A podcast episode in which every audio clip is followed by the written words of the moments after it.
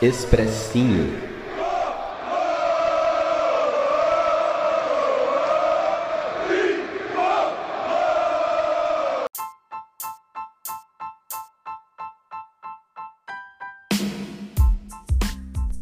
Salve, salve, torcida tricolor, Gustavo Canato na área trazendo mais um expressinho, esse que é o primeiro expressinho do ano de 2022. Um feliz ano para todos vocês, queridos amigos da audiência. Que seja um ano muito bom para todos, sobretudo para o nosso tricolor, que é o que cria esse vínculo, traz esse vínculo entre todos nós torcedores. Vim trazer esse expressinho mais uma vez, o último que eu havia feito no fim do ano passado, é, trazendo atualizações sobre contratações do São Paulo, sobre o mercado da bola de maneira geral. É, e agora eu vim trazer mais atualizações. É, o mercado da bola que vai ficar muito quente até, sobretudo, o fim de janeiro. Os estaduais devem começar um pouco antes por conta da Copa do Mundo que se inicia em novembro. Enfim, um mercado muito, muito quente nesse final barra início de ano. E para o São Paulo não é diferente muitos movimentos de mercado. O São Paulo, que na última vez que eu fiz o expressinho, já havia anunciado o Rafinha e já tinha fechado com o Alisson e com o Jandrei. Não havia confirmado, né? Não tinha saído a, a artezinha com o clube confirmando, mas já haviam tratativas, é, enfim, chegado ali ao consenso com esses atletas. O Rafinha, lateral direito de 36 anos, ex-grêmio, Flamengo e Bayern de Munique fechou um contrato de um ano com o São Paulo até o fim de 2022. É, chega para ser o titular com status de titular. Ele que tem um, um, gatilho no contrato que pode renovar por mais um ano se ele bater determinadas metas. É, o Rafinha, como eu disse, chega para ser o titular da posição. O Jandrei, goleiro de 28 anos, estava no Santos, assinou com o São Paulo por dois anos, então até o fim de 2023. Vem para ser a sombra do Thiago Volpe, brigar por uma vaga como titular e, e buscar, enfim, é, ser um bom goleiro ali para fazer sombra para o Thiago Volpe, para o Volpe não ficar tão tranquilo na posição dele como goleiro do tricolor. É importante ter um, um, cara que, que o Volpe olhe e fala: putz, eu preciso me esforçar um pouquinho mais aqui, senão perco a vaga de titular. Enfim, acho que o Jandrei é uma, uma boa posição. E o Alisson, o Alisson que tinha eu, eu cheguei a comentar no outro podcast, ele não estava acertado com o São Paulo, mas tinha a proposta do São Paulo, poderia ser uma troca envolvendo o Orejuela, acabou que no fim das contas ele rescindiu o contrato com o Grêmio e fechou com o São Paulo até o fim de 2024. É, veio de graça, jogador de 28 anos, passagem pelo Grêmio, passagem pelo Cruzeiro, foi campeão brasileiro pelo Cruzeiro, multicampeão pelo Grêmio, enfim. Um jogador que também não chega com status de titular, mas chega com status de uma peça que pode auxiliar e agregar um elenco, já que o São Paulo não tem jogadores no seu elenco de, de velocidade, drible pelo lado de campo e que tem alguma experiência. Então o Alisson chega como oportunidade de mercado.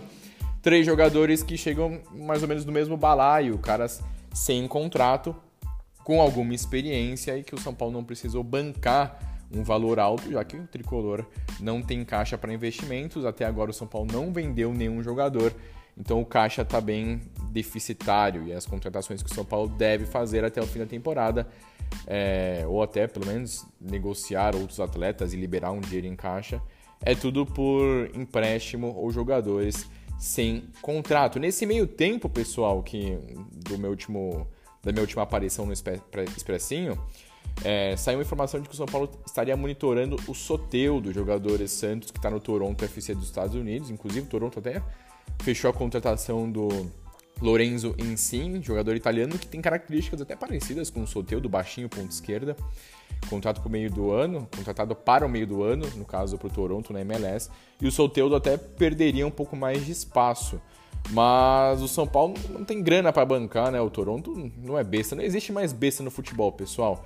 E o Toronto não vai liberar por empréstimo gratuito, pagando parte dos salários, e duvido muito que essa negociação seja acertada. O São Paulo não vai conseguir investidores, pelo menos a minha visão é essa. E hoje em dia não existe mais bobo no futebol. A gente pega a situação dos times brasileiros mesmo. Antigamente, há 10 anos atrás, você ia no Ceará e pegava a revelação, o principal jogador do Ceará de graça. ou no Fortaleza, ou no América Mineiro, ou em outros times, e hoje não é mais assim. Né, o próprio exemplo dos times cearenses. O São Paulo quis o Ronald do meio campista do Fortaleza e o Fortaleza falou: ó, a gente negocia, mas é o que a gente quer 10 milhões de reais. E se não pagar menos que isso, a gente não vai liberar. E obviamente o São Paulo não pagou porque não tem dinheiro. É, no Ceará, é, São Paulo quisesse buscar o Vina, por exemplo, que é o principal destaque do Ceará, ia ter que bancar uma grana alta.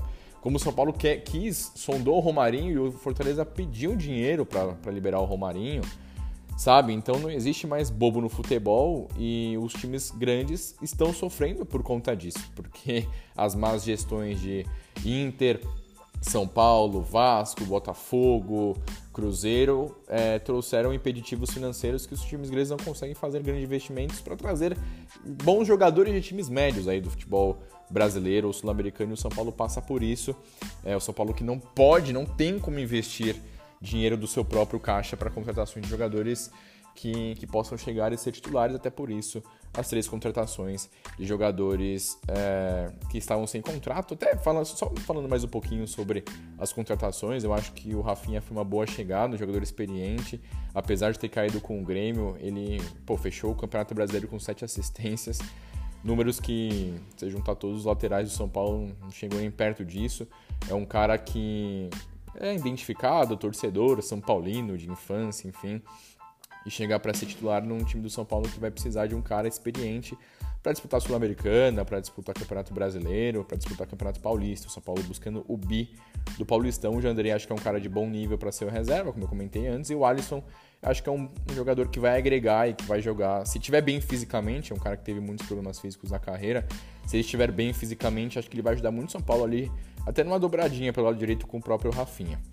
É, além desses, o Douglas Costa, que chegou a, chegaram a falar que estaria perto de São Paulo, São Paulo com investidores ali, enfim, os sócios, que é uma plataforma que o São Paulo se vinculou, poderia bancar, enfim. A informação é de que o Atlético Mineiro queria ele e de que talvez ele permaneça no Grêmio. O presidente do Grêmio, Romildo Bolzan, afirmou que ele, ele pode continuar ou deve continuar, tem contrato com o Grêmio até o meio do ano e talvez continue é, até o final da temporada se readequar aos salários, ele teve interesse. Outro jogador que o São Paulo teve interesse, que é muito monitorado no mercado, é o Patrick, é, meio campista do Internacional, de 29 anos. Bom jogador, para mim chegaria para ser titular. Só que é um cara que tem mercado, o Inter não quer negociar ele, despachar ele de graça.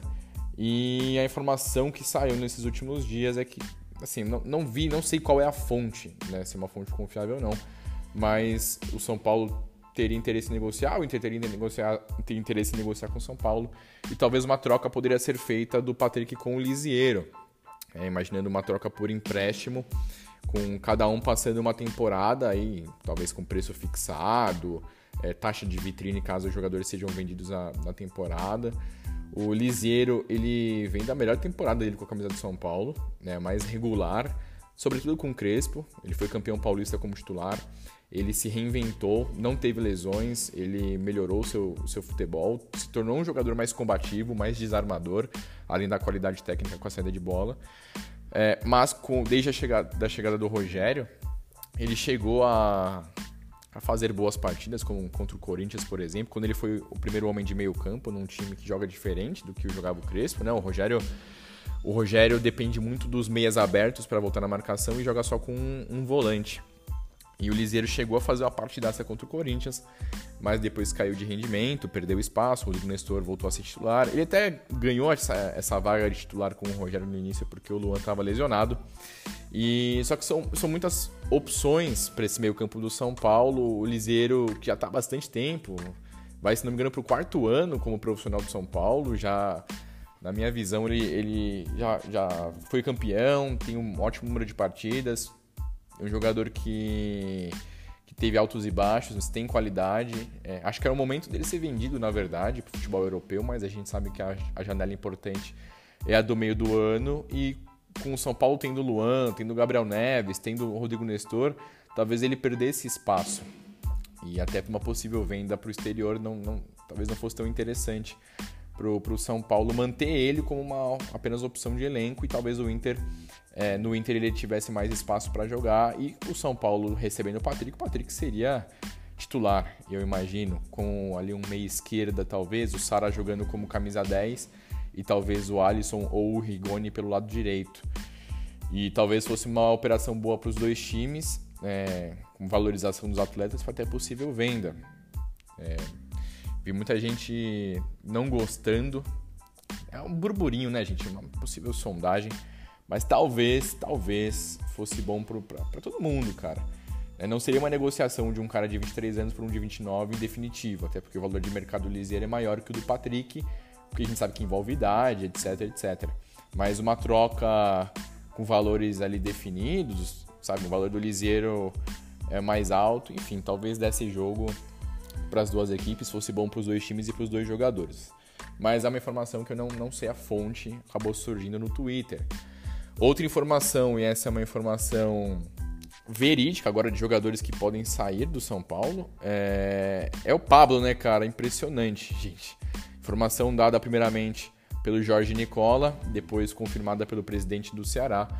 É, nesse domingo, dia 2, era assim, o Ceará negociava a contratação do Pablo. O São Paulo liberou a contratação, o Ceará pagaria o valor integral, na casa dos, dos 600 mil reais por mês, do salário do Pablo. E só dependia do ok do jogador, que simplesmente não apareceu, não, não deu as caras e infelizmente São Paulo não vai conseguir, não conseguir se livrar dessa bomba. E, cara, a culpa não é do Pablo, né, gente? Não foi o Pablo que bancou quase 30 milhões na, na contratação, é, que deu um salário gigante, que botou metas que fizessem com que ele renovasse o contrato automaticamente. Ele é um jogador é, de grupo, um cara bonzinho, que é torcedor de São Paulo, que quer dar a volta por cima, sabe? É um cara que não se arruma em confusão, ele não, não treta, não briga. Só que o problema é que ele não faz gol, né, gente? É que ele é um jogador fraco. É, muita gente, quando ele foi contratado, falou que ia ser um grandíssimo jogador, que era um super centroavante, que não sei o que, não sei o que lá, mas assim, desde o começo eu sempre achei sempre tive o pé atrás e, e, esse pé atrás foi confirmado. Hoje ele é o que? Terceira, quarta opção e não deve sair do São Paulo. Ele tem a família estabelecida em São Paulo, ele tem filhos pequenos e para ele tá confortável ser jogador de São Paulo e tentar dar a volta por cima, que a gente sabe que não vai acontecer. Infelizmente para o São Paulo, que liberaria um cara um, uma porcentagem de, de salário bem grande, que talvez desse até para para trazer um outro jogador com, com o salário do Pablo, um bom jogador, mas isso não deve acontecer. Outro jogador que o São Paulo está tentando negociar e não, ainda não, não saiu é o Vitor Bueno, cara. A informação é de que ele tem sondagem do futebol asiático, mas nada nada muito quente por enquanto do, do Vitor Bueno, que certamente vai perder espaço no elenco do São Paulo durante a temporada. É um cara que tem salário alto também, contrato também até o fim de 2023, assim como o Pablo. Outra bomba que deve surgir no elenco São Paulino é a volta do Tietchan. O Tietchan que não conseguiu se firmar, não conseguiu jogar bem no melhor time, talvez, da história do Atlético Mineiro. Né? No time bicampeão do, do Brasileirão e da Copa do Brasil. Ele não se firmou, por mais que ele tenha feito muitos jogos com o Cuca, que é o, o, o paizão do Tietchan, né? É um cara que, que acredita sempre no Tietchan. Ele quem trouxe o Tietchan para o São Paulo, inclusive, pagando uma, uma bala com um salário gigantesco pediu para ele ir para Atlético Mineiro, o Atlético Mineiro bancava todo o salário do Tietê, mas já avisaram que não vão contratar o Tietchan em definitivo. O Cuca tá saindo, já saiu, né? Então não tem por que o Atlético manter um jogador caro que não teve um, um grande destaque no elenco. O Tietchan tem, também tem contrato longo, se não me engano, até 2023 também. Chegaria para o São Paulo para jogar em qual posição, né, gente, nesse time do Rogério? Vai ser meio aberto? Cara, o Tietchan, é, assim, Nesse time do Rogério que joga num 4-1-3-2, com dois meias que ajudam na marcação, um meia mais criador e um primeiro homem de meio campo com dois atacantes, eu acho que ele não se encaixa. Mas vai fazer o quê? Não vai conseguir emprestar o Tietchan para nenhum outro time grande do futebol brasileiro pagando todo o salário, eu acho que não, nenhum time vai querer investir uma grana para tirar ele do São Paulo. Infelizmente, mais uma bomba deixada pela diretoria Leco é, em cima aí do, do, do São Paulo. Tietchan que teve alguns bons momentos do São Paulo com o Diniz mas já faz bastante tempo, bastante tempo. Essas são as grandes bombas. Alguns jogadores já deixaram o São Paulo, como eu já havia mencionado no, no último expressinho que eu havia feito, mas eu vou retomar aqui para nossa audiência rotativa. É, quem saiu. Uh, vamos ver, vamos ver, peraí. O Bruno Alves e o Orejuela, dois jogadores que o São Paulo emprestou para o Grêmio. O Bruno Alves, que para mim é um cara bom, bom zagueiro, teve ótimos momentos no São Paulo, jogador de grupo que sempre se doou pelo time, foi titular em 2018, 2019. Teve bons momentos, jogou bastante nessa temporada com, a, com as lesões e suspensões e convocações de Miranda e Arboleda. É um jogador, na minha opinião, é nota 6, que quando tá jogando com, com num bom elenco, num bom sistema defensivo, com um time bem treinado, ele consegue virar um jogador nota 7, 7,5. E quando joga com jogadores é, piores, num esquema mal definido, ele vira um jogador nota 4,5, 5. Para o Grêmio, acho que é uma boa contratação. Ele é um dos jogadores que era reserva e tinha um salário alto, inclusive ganhava mais que o Arboleda. E foi negociado com o Grêmio, vai ficar emprestado por lá. Acho que o Grêmio vai ter o direito, de, acho que dois anos de empréstimo, enfim. O Grêmio vai ter o direito de, de contratar em definitivo. É um jogador que sempre honrou a camisa do São Paulo e que, que vai para o Grêmio. Eu gostava bastante do Bruno Alves, mas acho que já tinha passado o tempo dele. É, enfim, reserva e com salário alto. Acho que foi uma boa negociação. O São Paulo também emprestou o Orejuela para o Grêmio, um jogador que. Putz, um dos piores custos-benefícios da história do São Paulo. Jogador que foi contratado a 14 milhões de reais 26 anos e, foi pavoroso no São Paulo, vai para o Grêmio, time onde ele tinha se destacado. O Grêmio queria contratar ele em definitivo no ano passado, mas envolveu, teve um embrólio com o Cruzeiro, enfim, não, não se resolveu. Vai para o Grêmio, o São Paulo espera que ele se destaque, que ele vá bem para o Grêmio contratar em definitivo e o São Paulo tentar recuperar pelo menos parte desse valor que foi investido. Esses são jogadores mais, entre aspas, é, importantes, mais caros que o São Paulo já liberou. E além deles, o Lucas Perry, foi negociado com o Náutico. Goleiro de 24 anos, muito irregular, foi emprestado até o fim da temporada para o Náutico. Além deles, Benítez saiu é, em fim de contrato, Rojas saiu em fim de contrato, Shailon rescindiu antecipadamente seu contrato, Hudson saiu em fim de contrato, Trellis saiu em fim de contrato, Elinho foi contratado em definitivo pelo Red Bull Bragantino. O São Paulo vai receber na casa dos 24 milhões de reais e manter uma porcentagem do Elinho. O William saiu em fim de contrato. Denis Júnior acertou com Bahia, é, vai para lá em definitivo com o São Paulo mantendo uma porcentagem. Quem pode voltar, é, o Lucas Cal também saiu em definitivo para o América Mineiro, São Paulo mantendo uma porcentagem. Quem deve voltar, quem pode voltar é o Jonas Toró, que estava emprestado ao Atlético Goianiense, mas não sei se ele seria bem aproveitado. O Arboleda renovou o seu contrato, o melhor reforço do São Paulo na temporada até agora é a renovação do Arboleda de é, jogador zagueiro de 30 anos. Renovou até o fim de 2024. Tem um embrólio dele com o empresário, mas a tendência é que o contrato seja mantido. Essas são as movimentações do São Paulo de mercado até agora, pessoal. Deu uma esfriada aí nas movimentações do São Paulo. Não acredito que Douglas Costa e Soteldo cheguem. É, o zagueiro Kaká que o São Paulo chegou a demonstrar interesse, não, não vai sair do futebol japonês. E o São Paulo mapeando o mercado atrás de soluções, né? Mas é muito pouco. Eu acho que o departamento de desconto do São Paulo tá muito devagar, cara. Tá, tá demorando muito para ir atrás de bons jogadores no bom valor.